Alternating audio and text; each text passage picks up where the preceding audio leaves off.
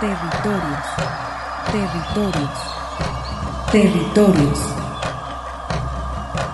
Voces vivas del color de la tierra. ¿Cuál es el objetivo del Congreso Nacional Indígena? Es el de defendernos como indígenas, de que nos reconozcan nuestra autonomía. El Congreso Nacional Indígena tiene unos principios, son servir y no servirse, representar y no suplantar, construir y no destruir, obedecer y no mandar, proponer y no imponer, convencer y no vencer, y bajar y no subir. Estos son los principios que, en el que ha trabajado el Congreso Nacional Indígena. Una de sus consignas dice, nunca más un México sin nosotros. Territorios. Una producción de la Coordinación General de Extensión, UDG. Territorios.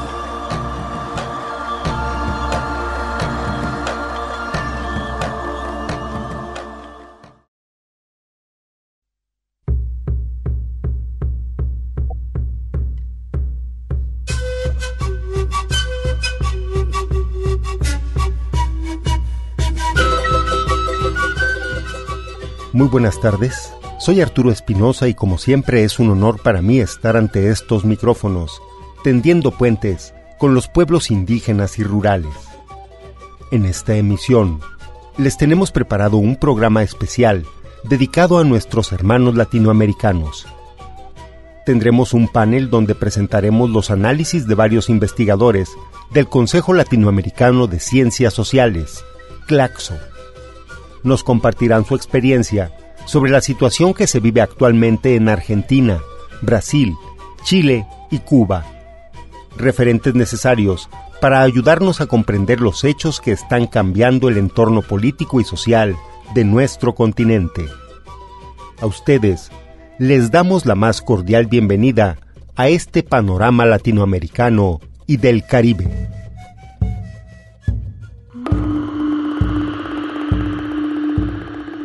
Panyanda ni bicha shkandarigite nula. Ni bicha kirama ni wini ni gukkanu. Nanya vela Tlitzintli kitosneki seueyeyot uan tlimosxixina.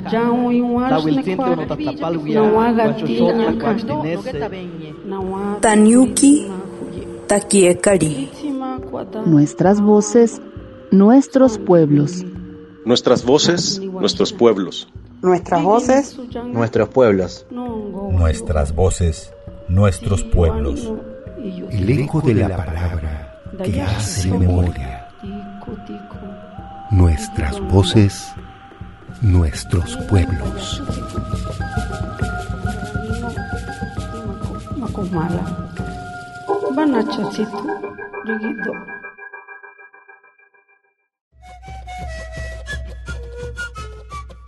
En estos momentos, las medidas de confinamiento se han aprovechado para evitar el contagio de la enfermedad COVID-19, pero también han sido utilizados como pretexto para inhibir y restringir las protestas sociales durante la pandemia. Para dar inicio a esta revisión, iniciemos con una mirada a la isla más grande del Caribe, Cuba. Presento a Irene Pascual, integrante del grupo de trabajo Autonomía, Territorios en Resistencia y Políticas en Disputa del CLACSO. Actualmente trabaja en un proyecto de investigación sobre autonomía indígena de los mayas celtales de Chiapas. Escuchemos a la doctorante Irene Pascual. Bueno, yo quiero comenzar diciendo que hay que tener en cuenta siempre que se habla de Cuba el contexto, ¿no? Y también la geopolítica. Cuba es un archipiélago, o sea, no tiene fronteras terrestres con ningún otro país, lo cual es una ventaja en muchos aspectos porque la, las políticas que vienen desde el Estado, desde el gobierno, pueden ser acatadas, digamos, sin intervención por tierra de otros países y sin esas, digamos, problemas que suelen sucederse cuando hay fronteras, cuando hay migrantes, cuando eh, hay tráfico de armas, de personas, ¿no? Eh, entonces, mi país está exento, digamos, eh, en ese sentido.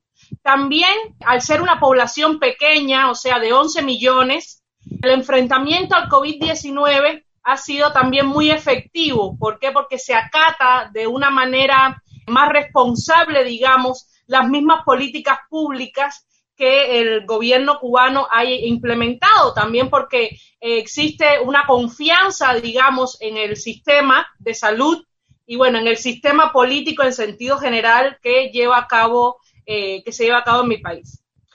Bueno, mi país, como muchos saben, no apuesta por el capitalismo como sistema económico, como sistema de vida. Em, se conoce como socialismo real, el sistema que existe, el cual pues tiene pues eh, pros y contras, ¿no? En sentido general. Pero bueno, vamos a enfocarnos en la cuestión del COVID-19. A partir del 11 de marzo se dieron los primeros casos en Cuba y Cuba, al contrario de la mayoría de los países del mundo, tomó como eh, principal manera de combatir el COVID eh, romper la cadena de transmisión y así poder librar al país de la pandemia.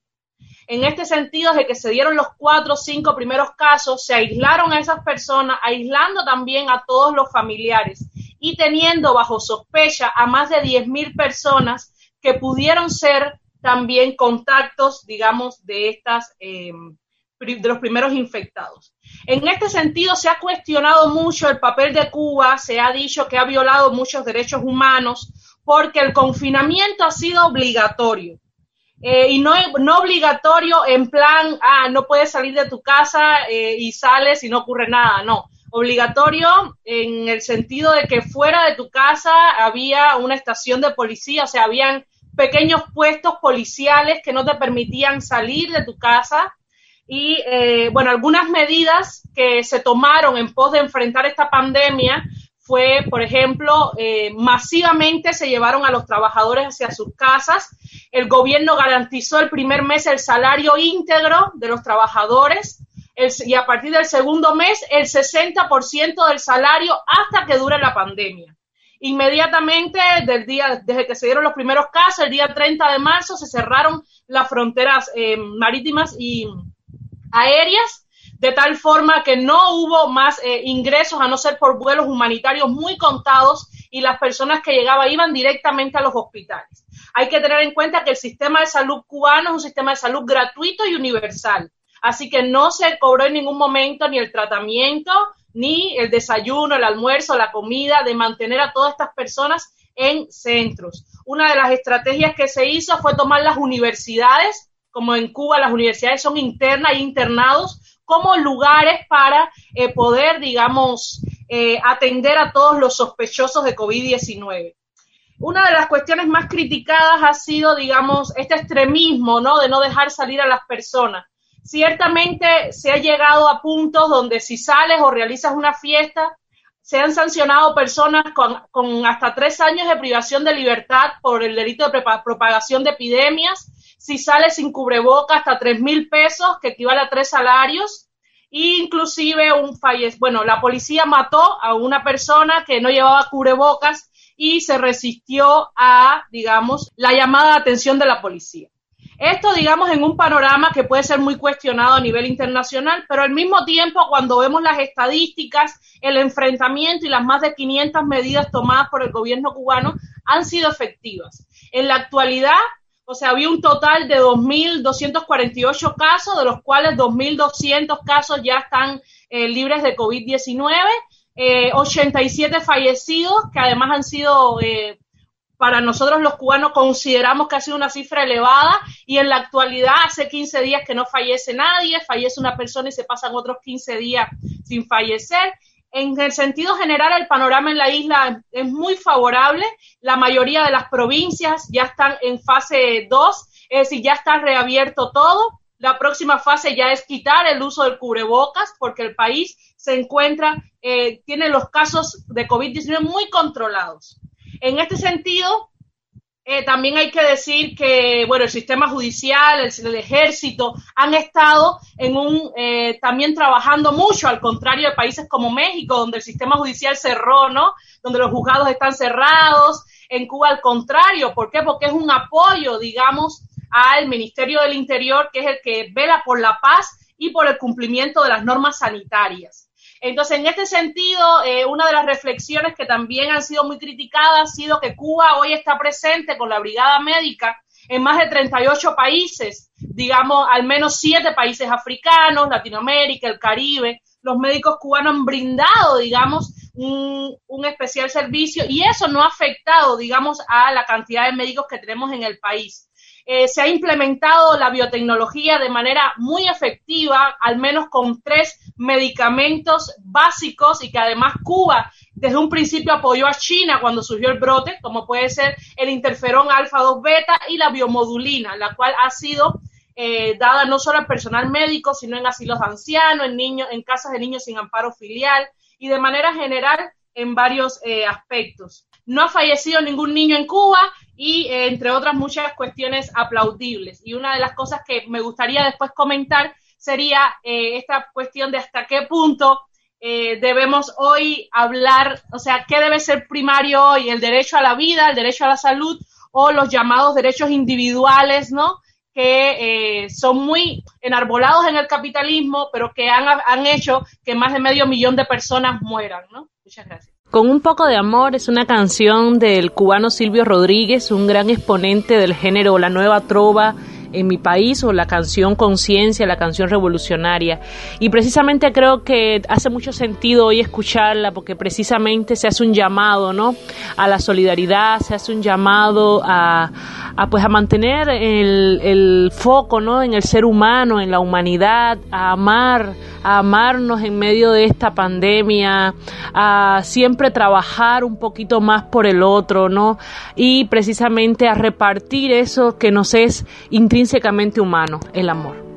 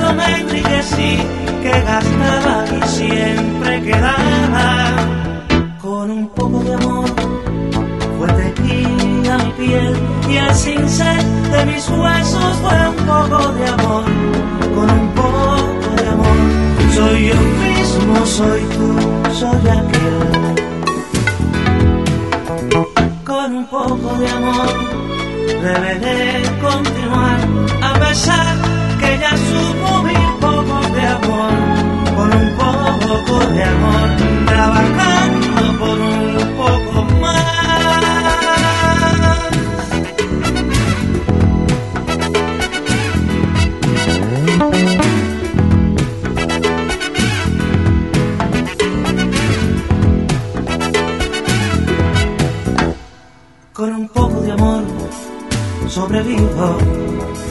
sobrevivo pecado, castigo, con un poco de amor yo me salvo, solo un poco de amor y soy algo, con un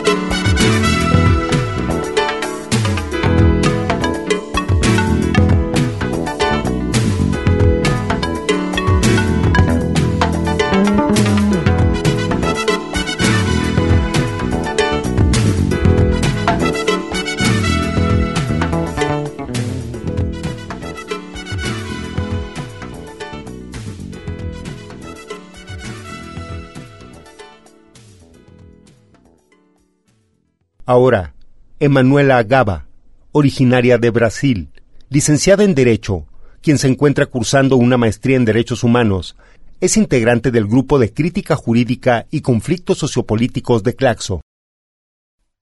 Hola, bueno, al contrario de Cuba, Brasil está en una situación tremenda.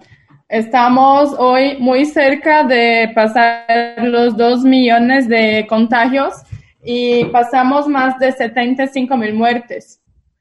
Uh, he entendido que la idea también es tratar un poco más específicamente la, la, afectación de la pandemia hacia los pueblos indígenas y en este sentido también hay, digamos, muchas novedades en Brasil. Fue propuesta una, un proyecto de ley considerando que los grupos indígenas son mucho más vulnerables a si la pandemia llegue a sus territorios y el 7 de julio fue sancionada y el 8 fue publicado en el diario oficial de la Unión. Pero lo que pasa es que Bolsonaro, que ya tiene como una trayectoria de, de rechazo a políticas públicas específicas para los pueblos indígenas antes de que fuera electo presidente, él dijo una, dio una declaración de que si dependiera de él, Brasil no, no tendría ningún metro cuadrado de, de tierras demarcadas para los pueblos indígenas. Entonces, eh, esta ley fue aprobada, pero fueron vetados más de 16 puntos de, de esta legislación. Actualmente, el panorama de afectación uh, de los pueblos indígenas en Brasil por la pandemia es el siguiente. Se estima, a depender de los datos que Brasil tiene, entre 750 mil a un millón de, indígenas divididos entre más de 305 etnias. Los datos de la articulación de los pueblos indígenas de Brasil son muy diferentes de los datos uh, ofertados, uh, divulgados por el Ministerio de Salud.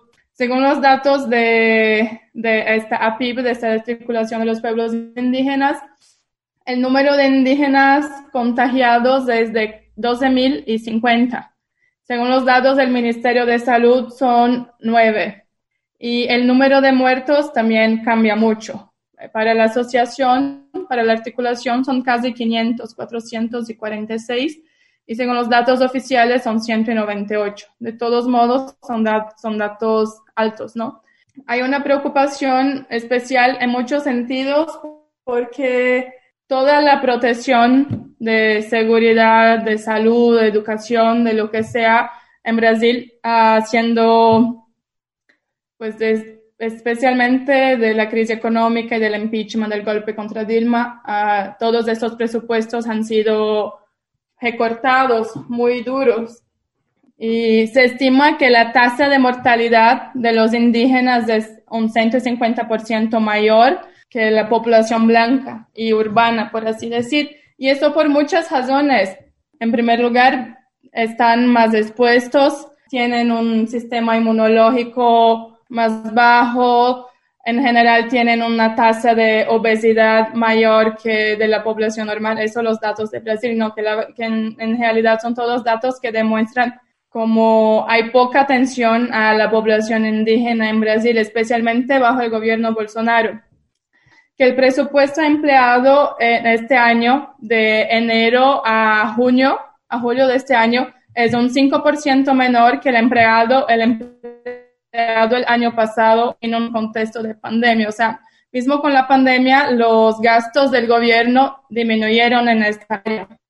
Bolsonaro retiró la garantía de acceso a agua potable de la facilitación para obtener el auxilio er-, emergencial, una de las medidas que el gobierno adoptó como una agenda básica por tres meses en un valor de 600 reales, pero hizo, o sea, el sistema para para tener este auxilio era por medio de una aplicación en el celular. Eso por sí solo ya es un obstáculo para mucha gente simplemente poder acceder a, a, este auxilio. Entonces, este proyecto de ley traía algunas facilidades para que los pueblos indígenas o pudieran acceder de otras formas, pero este fue, fue vetado. También fue retirado de la ley uh, la garantía de oferta emergencial de electos hospitalares, uh, la distribución gratuita de materiales, materiales de limpieza, de higiene para las aldeas, también mucho se atribuye de los grandes causadores de la infección del COVID en los pueblos indígenas en Brasil, dice respecto pues a la invasión por parte de los garimperos, madereros, pues gente que va a ir a hacer actividades ilegales en territorios indígenas y que desde la elección también de, de, Bolsonaro, él viene expresando la voluntad de que se permita la minería y la explotación de oro legalmente en las tierras indígenas. Brasil hoy, eh, es el segundo país del mundo con más contagios y la situación no va nada bien. Los, los gobiernos municipales y de los estados que, que hicieron y algunos están haciendo, tomando medidas de lockdown y así. Bolsonaro se peleó con muchos gobernantes y tenemos también en el puesto de ministro de salud ahora un militar que fue nombrado de manera interina, porque los dos últimos ministros que tuvimos, pues, eh, pidieron demisión del caso, porque Bolsonaro realmente no quiere escuchar ningún especialista, ningún médico, no quiere respetar ninguna medida de aislamiento. Y pues puso ahí en este cargo un militar que no tiene ninguna, absolutamente ninguna experiencia en salud, pero que dice y hace lo que Bolsonaro quiere que se haga, que en este caso es no hacer nada, básicamente. Es que es, es una cosa que, especialmente estando lejos, uh, me da una sensación de impotencia tremenda a ver los rumbos que está tomando pues mi país, ¿no? Esta canción se llama Manifestación. Es promovida por Anistia Internacional de Brasil y tiene más de 30 intérpretes de diferentes ritmos y estilos musicales. Y pues es una canción que habla básicamente de las formas de resistencia, de la lucha contra la exclusión social. Habla de manera muy completa, desde mi punto de vista, de las luchas que debemos emprender para transformar el mundo.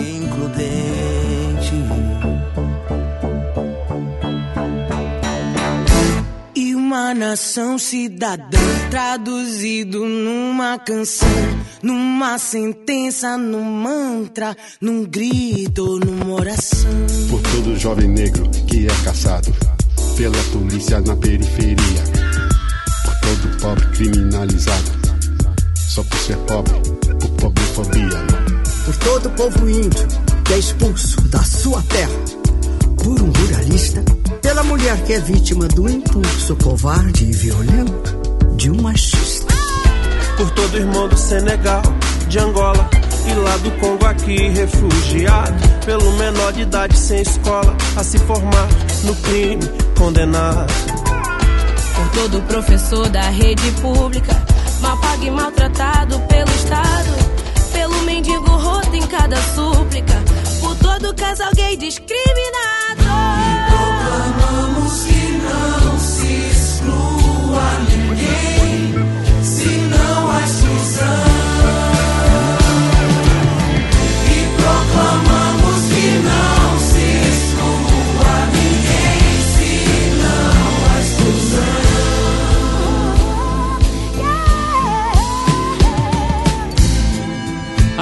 estamos nós de volta, sobre o signo da revolta, por uma vida mais digna, por um mundo mais justo, com quem já não se resigna e se opõe sem nenhum susto. Há uma classe dominante, hostil à população. Numa ação dignificante que nasce da indignação.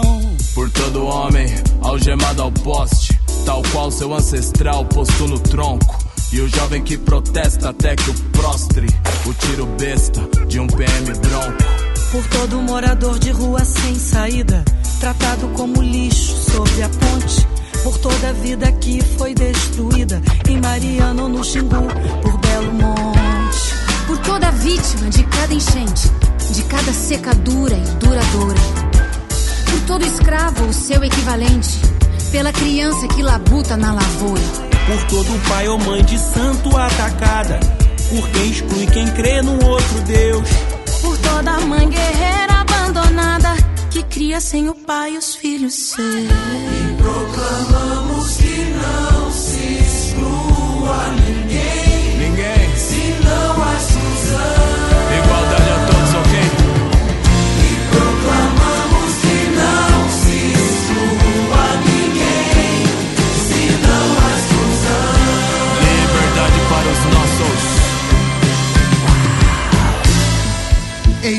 a face escrota de um modelo que se esgota.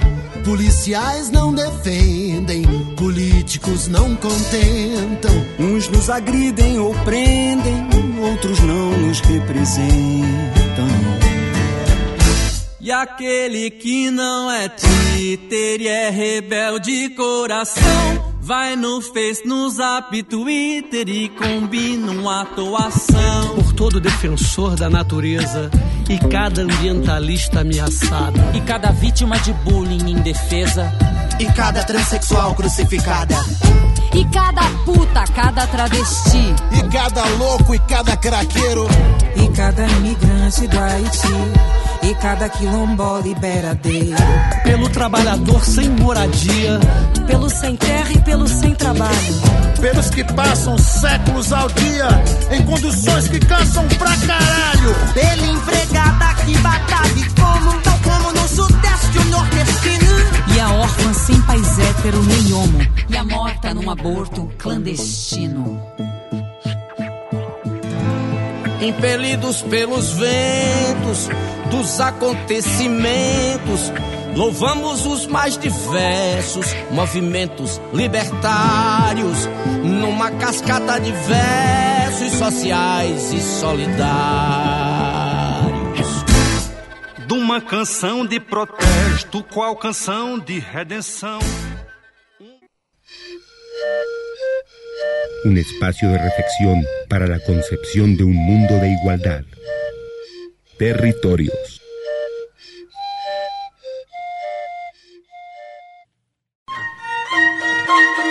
Territorios. Coincidencias de identidad milenaria. Continuamos.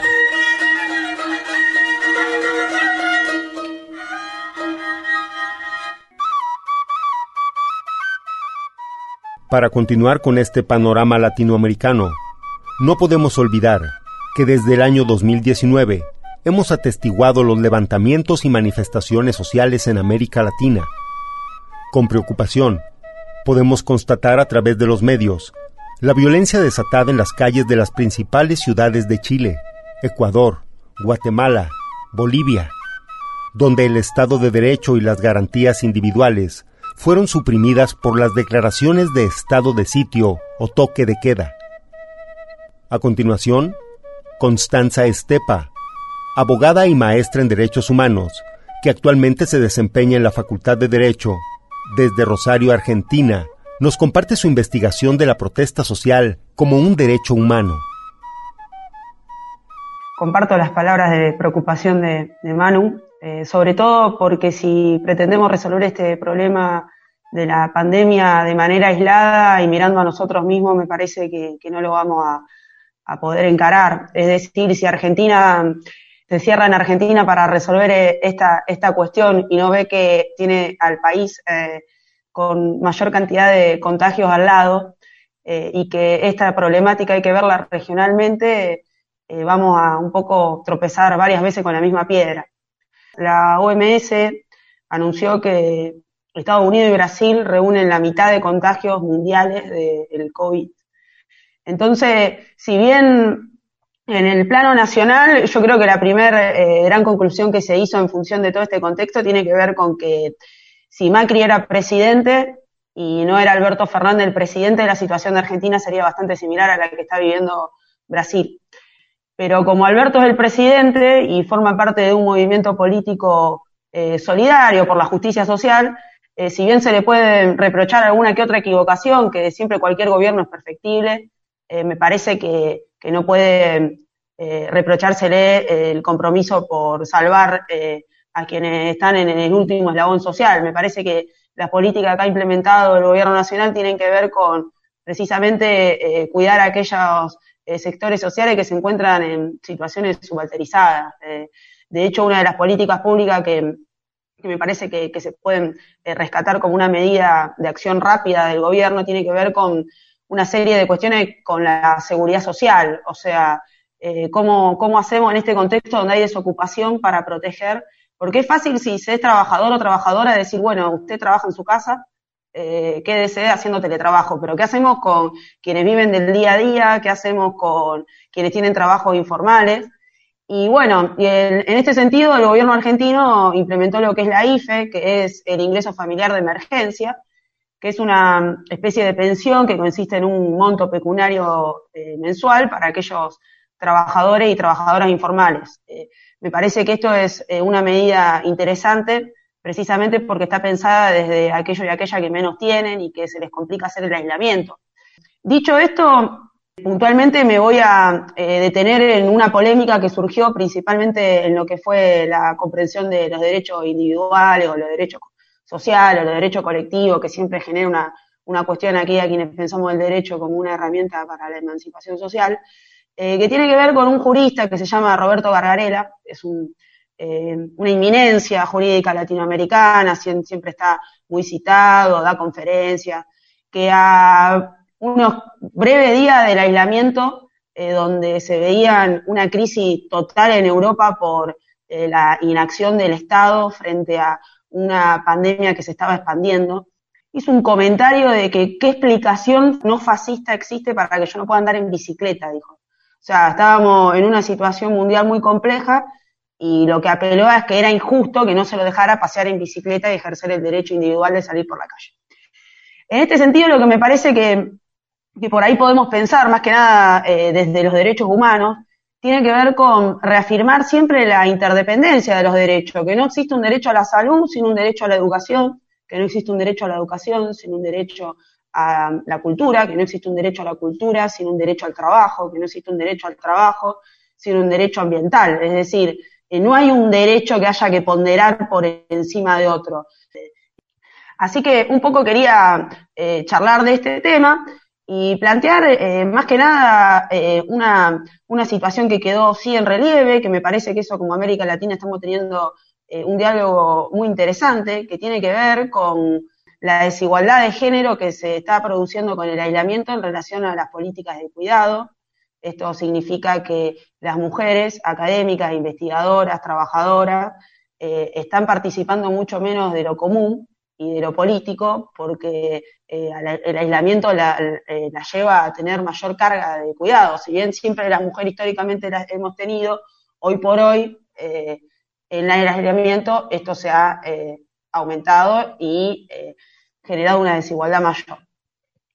Yo creo que el, esta cuestión del COVID nos, nos pone dos desafíos. El primero es eh, cómo transitamos esta situación y el segundo, cómo empezamos a pensar cómo salimos después de este COVID, que es lo que en Argentina se está llamando la nueva normalidad.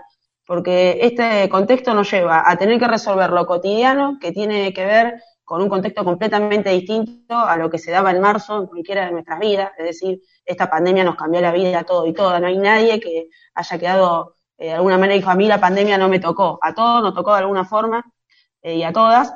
Y después también, bueno, cómo planificamos esta situación eh, para salir. O sea, no estaría bueno que volvamos a cometer los mismos errores siempre y tropecemos siempre con la misma piedra. Así que acá me parece que hay una, una cuestión que es el desafío, que es la organización política, porque sin eso no, no hay posibilidad de transformación social en un sentido de igualdad.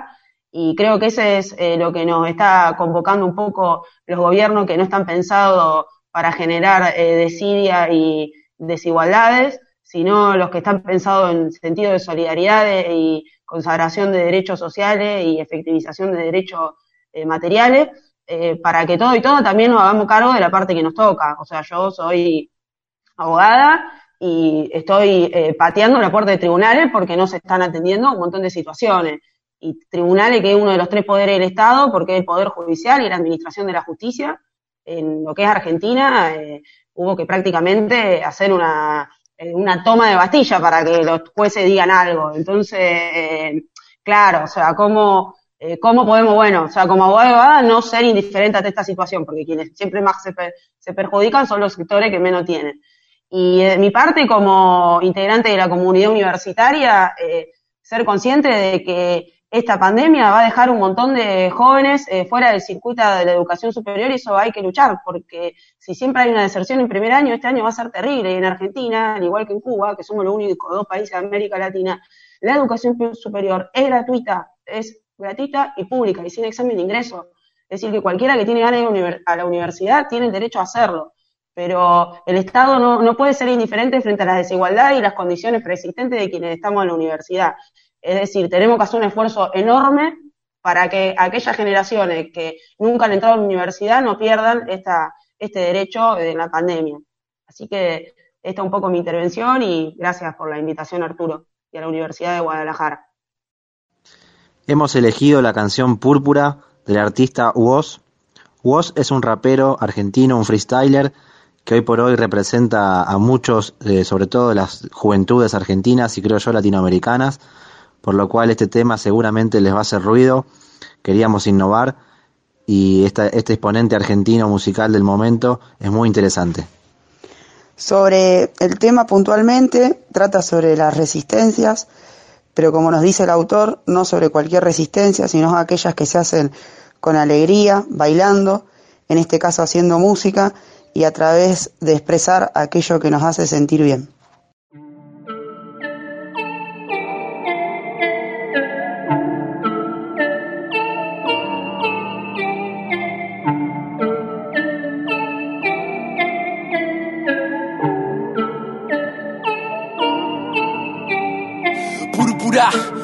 Púrpura, veo el color en el aire púrpura, púrpura, quieren que yo no sea nadie púrpura, púrpura.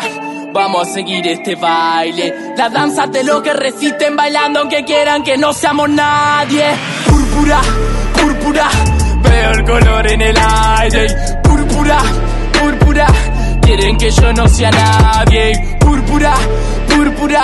Vamos a seguir este baile, la danza de los que resisten bailando aunque quieren que no seamos nadie. Porque bailando que entiendo lo que pasa, en cambio el falso amor ese deshilacha. Si un día sos Dios y al otro cucaracha, la mitad te deja de querer cuando perdés la racha. Fui viajando a lo profundo de mi ser y cuando quise darme cuenta ya no estaba haciendo pie.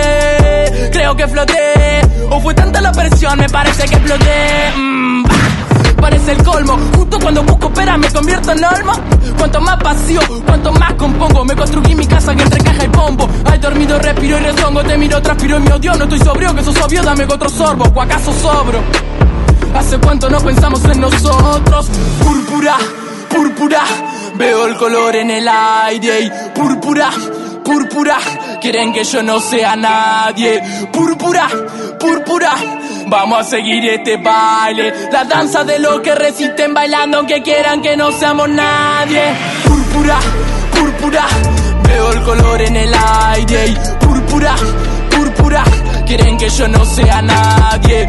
Púrpura, púrpura, vamos a seguir este baile, la danza de los que resisten bailando aunque quieran que no seamos nadie. Me dejo las cicatrices, son el mapa corporal que me recuerda lo que hice. Somos lombrices, lombrices solitarias en la panza de este mundo de infelices. Somos clones, clones de pan, clean, caja y dinero de a montones que no reaccione. Somos clones, clones de pan, clean, caja y dinero de a montones que te amontones. Que vivas produciendo para que sigas consumiendo. No hay lugar para las emociones, lo estamos viendo. Si nuestro placer viene con bases y condiciones, me están jodiendo. Entre respeto de egoísmo, lo quiero ver cuando se enfrenten a su abismo. Si pintan paredes te parece vandalismo, pero matan mujeres eso a da lo mismo. No soy moralista, solo parte del artista. Descargo en la pista mi punto de vista. Hago que se despita, se me despista, me pide pista, gata la pipi, pipi, pipi, pista. Me gusta contar lo que siento realmente. Hace 10 años sabré lo que pensaba a los 20, que entiendo que no sepan qué expresar. Si están viviendo mierda, ¿qué mierda van a contar? Púrpura, púrpura. Siento el color en el aire púrpura, púrpura. Quieren que yo no sea nadie púrpura, púrpura. Vamos a seguir este baile, la danza de los que resisten moviendo aunque quieran que no seamos na na na na na. na.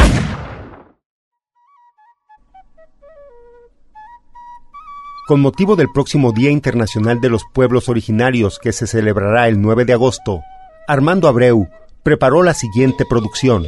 Vamos ahora con esta información en relación al Departamento de Economía Solidaria de la Unidad de Apoyo a las Comunidades Indígenas.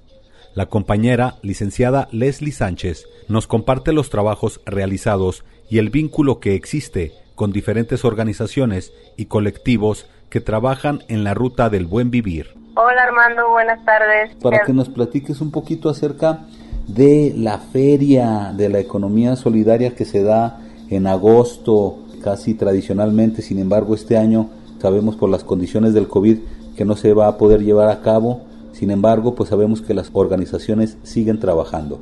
Sí, Armando, muchas gracias, agradezco el espacio que nos brindan para poder compartir eh, todo el trabajo que hemos estado llevando a cabo con mucho gusto, con mucho amor. La Feria Nacional Economía Solidaria pues ha sido parte de toda una historia de muchísimas personas, grupos, colectivos que hemos estado trabajando, buscando la ruta hacia hacia el buen vivir, ¿no? Compartiendo todos nuestros conocimientos y saberes. Este año nos ha traído una serie de cambios bastante drásticos, fuertes, mucho aprendizaje en relación a las economías alternativas. Somos cinco estados quienes esta vez coincidiendo con una serie de ideas, expresiones, hemos coincidido en nuestra forma de construir y de caminar, por lo que volcamos toda nuestra energía hacia un nuevo rumbo que coincide mucho con, con la Feria Nacional anterior, pero esta vez este, nos conformamos como una comunidad nacional. Nosotros la llamamos CONACES. Somos una comunidad nacional de circuitos económicos solidarios conformada por cinco estados de la República. Estamos Jalisco, Morelos, Querétaro, Ciudad de México y Estado de México. La integramos personas, grupos y colectivos con la intención y la necesidad de cambiar nuestra forma de vida por una más solidaria con la naturaleza. Buscamos fortalecer estas relaciones humanas, la forma en que nos estamos comunicando con lo otro, con los otros. Todo este proceso nos está llevando a tomar estas nuevas rutas que estamos trazando en este proceso. Y bueno, para continuar con este trabajo futuro que llevan todas estas organizaciones, algo que nos puedas platicar al respecto. Bueno, al principio fue difícil el cambio tan fuerte, tan contrastado que nos trajo la pandemia. Al principio aparentaba ser muy negativo porque toda esta relación que llevábamos a cabo en estos espacios solidarios pues eran de manera presencial, ¿no? Ahora nuestra realidad nos está impidiendo tener este contacto humano, esta relación de armonía que se tenía con, con las personas, con nuestros amigos, con nuestra familia incluso, pero también nos está dejando mucho aprendizaje, nos marca una nueva ruta, pero seguimos con la intención de buscar, de mejorar como personas, vivir en armonía con las personas y con la naturaleza y pues ahora estamos tomando estos medios virtuales, estas plataformas que ahora se nos presentan, aunque ya existían, ya estaban ahí, pero no les hacíamos mucho caso, ahora los estamos tomando más en cuenta para seguir comunicándonos, para seguir transmitiendo todos estos conocimientos y saberes. Y pues seguimos, pues, reafirmamos este, este camino hacia el bien común y, y creemos que, que otro mundo es posible. Los invitamos a que permanezcan aquí cerca eh, en Radio Territorios, en las redes sociales que estamos moviendo desde las diferentes organizaciones, está el Facebook de la Comunidad Nacional de Circuitos Económicos Solidarios, CONACES, está también la red de COMUPAC, que son la comunidad multicultural de productores artesanos de Jalisco. Estén al pendiente porque este año sí hay feria, espérenla. Tenemos muchas sorpresas para todos nuestros amigos, nuestra familia con la que hemos estado compartiendo todas estas experiencias, toda esta trayectoria. Ahí estaremos. Venimos más fuertes y con muchas sorpresas. A continuación, escucharemos a Alicia Arines, quien participa en otro proyecto de economía solidaria en el estado de Morelos, quien también pertenece a la organización Comunidad Nacional de Circuitos Económicos Solidarios, CONACES, donde se involucra el cuidado con el medio ambiente, considerando a la madre tierra la importancia de las relaciones humanas y la participación comunitaria. Si nos pudieras regalar por favor tu nombre completo y a la organización a la que perteneces. Alicia Arines Santamaría. Yo pertenezco a una organización de derechos humanos que se llama Centro de Derechos Humanos 2 Sergio. De ahí nos derivamos ahora a uno, bueno, estoy apoyando y coordinando la organización de productores y artesanos, artesanas, del grupo por el bien común en el estado de Morelos. El grupo de artesanos y productores por el bien común eh, está conformado por diferentes grupos, diferentes eh, artesanos, artesanas, y bueno, tenemos una variedad de productos. Somos aproximadamente ya organizados desde hace casi 10 años, 30 organizaciones de grupos, con un caminar muy clarito y, y una participación muy amplia. Y me imagino que han abierto espacios y no sé si foros o nuevas alternativas de, de adquirir y de compartir en este sentido productos, servicios. Claro que sí, en ese caminar pues hemos tenido una participación muy amplia a través de diferentes espacios a nivel nacional y tenemos el caminar de lo que es la economía solidaria que nos fuimos formando a través de talleres, grupos de concientización y que además nuestra participación es muy amplia, no solamente es el área de la venta, sino también aparte del trueque, pues la formación, pero también la importancia de entender que nuestro proyecto de nuestra producción tiene que ver mucho y va de la mano con el cuidado del medio ambiente, Bien. cuidado de la madre tierra, la importancia de las relaciones humanas, la participación comunitaria, tratando de ser lo más que se puede democrático y sobre todo también esta parte de entender que el producto que elaboramos, por ejemplo en mi caso, en nuestra casa, tu casa, eh, elaboramos una diversidad de productos. Mi pareja Sí. hace hamacas, es indígena. Eh, mi hija hace todo lo que es de mimbre. Y yo estoy en el área más de la propuesta de promoción, artesanías de diferentes comunidades. Como trabajo en el área de derechos humanos y talleres, soy misionera también.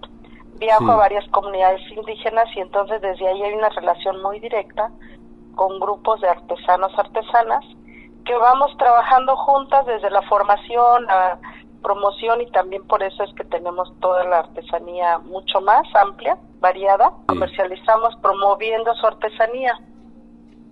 Y dentro de nuestro espacio, que nuestro espacio es muy amplio, aparte de los otros artesanos, este, también tenemos una relación familiar porque tengo un hermano que hace todo tipo de bolsas de mandado, mochilas y todo. Entonces yo me encargo de apoyarlo. Él está discapacitado.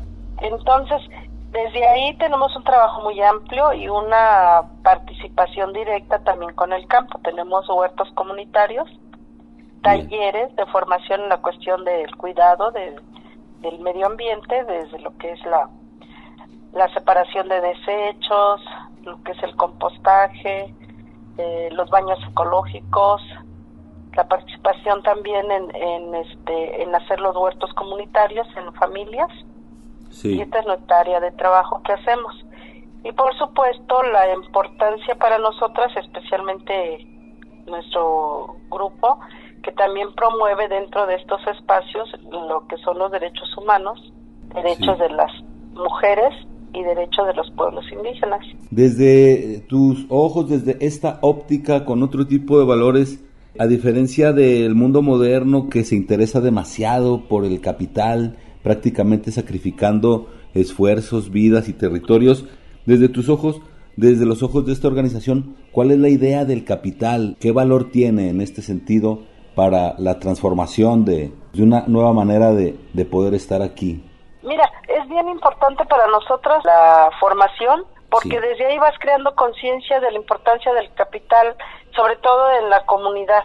Aquí es un trabajo muy diferente y alterno en la cuestión de, de evitar el neoliberalismo, que tiene que ver mucho con el individualismo. La diferencia aquí es que es un trabajo comunitario, desde la- las experiencias de cada una se comparten y se comparten no solamente en la cuestión económica. Aquí lo que nos, nos refuerza y anima y reanima es esta parte de la preocupación del uno y del otro, del crecer y no estar en co- competencia, eh, buscar alternativas para todas y todos, con una participación crítica también, porque trabajamos mucho el análisis. Eh, hacemos mucho ese hincapié de que entre nosotros no tiene que estar desvalorizándose, porque los valores comunitarios son muy importantes. Fomentar el trueque es otro de los, podríamos decir, testimonios de vida que entre nosotros fomentar que sí nuestros productos los consumimos, lo que producimos lo, lo intercambiamos por otros que nos sirven, que ocupamos, que nos ayudan para la alimentación, qué sé yo. Y entonces es un valor también que no tiene precio. Es lo que te gusta, lo adquieres del otro. Lo que el otro le gusta de ti, se lo compartes. Y es parte también de todo este trabajo en comunidad que se va haciendo familia. Cuidas el, producto del otro compañero como el tuyo. Esos son valores que no los puedes comparar ni los puedes encontrar en este programa capitalista e individualista. De esta manera, las organizaciones populares e instituciones se unen para continuar construyendo realidades alternativas a través de la economía solidaria, que trasciende en formas de autonomía alimentaria, territorial, la autogestión y el rescate de valores olvidados y pisoteados por el modelo capitalista y neoliberal. Seguiremos recorriendo e informando de las actividades de la Comunidad Nacional de Circuitos Económicos Solidarios, CONACES. Por el momento, te recordamos que la siguiente semana tendremos información acerca del Día Internacional de los Pueblos Originarios, que se conmemora el próximo día 9 de agosto. Tendremos entrevistas e invitación a las actividades virtuales que se desarrollen en relación a este importante día.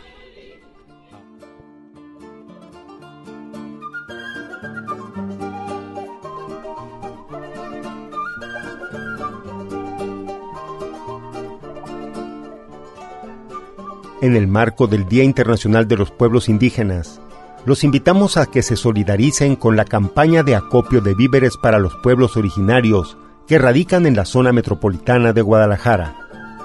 Esta campaña culminará con una rifa de una canasta de productos elaborados por los pueblos purépechas, Ñusabi, Mepa, Birrárica, Ñañú, Nahua y Chol, que habitan en la zona metropolitana de Guadalajara. Mayores informes en redes sociales, en Ciudad Intercultural. Les recordamos que regresamos con nuestra programación habitual el próximo 8 de agosto. Territorios. Territorios. Territorios. Voces vivas del color de la tierra. El Congreso Nacional Indígena tiene unos principios, son servir y no servirse, representar y no suplantar, construir y no destruir, obedecer y no mandar, proponer y no imponer, convencer y no vencer, y bajar y no subir. Una de sus consignas dice, nunca más un México sin nosotros. Los esperamos nuevamente el próximo sábado a las 12 del día. Agradecemos el favor de su atención y sigan escuchando Red Radio Universidad de Guadalajara. Territorios.